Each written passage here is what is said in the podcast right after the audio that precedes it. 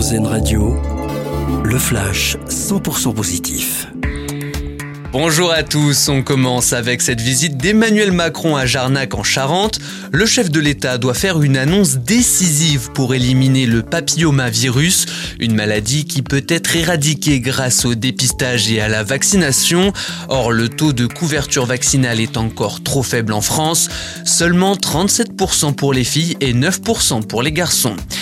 Ces bons chiffres du tourisme en France, les visiteurs étrangers ont rapporté 58 milliards d'euros en 2022 à notre pays, annonce de l'agence officielle chargée de la promotion du tourisme français à l'étranger, des chiffres que l'on doit notamment à ceux qui viennent des pays frontaliers comme nos voisins belges et allemands.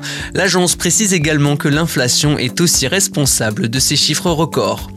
Vous les avez sûrement aperçus sur les réseaux sociaux. Des zombies ont déambulé dans les rues de Paris. En réalité, il s'agit d'acteurs qui tournaient pour un spin-off de la série The Walking Dead.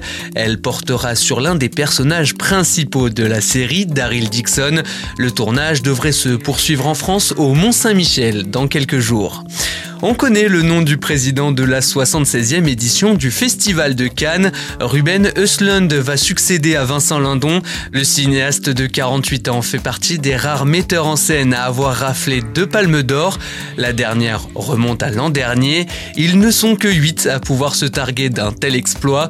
Cette 76e édition se déroulera du 16 au 27 mai prochain. Très bonne matinée à l'écoute d'Airzen Radio le flash 100% positif d'Airzen Radio, l'autre point de vue de l'actualité.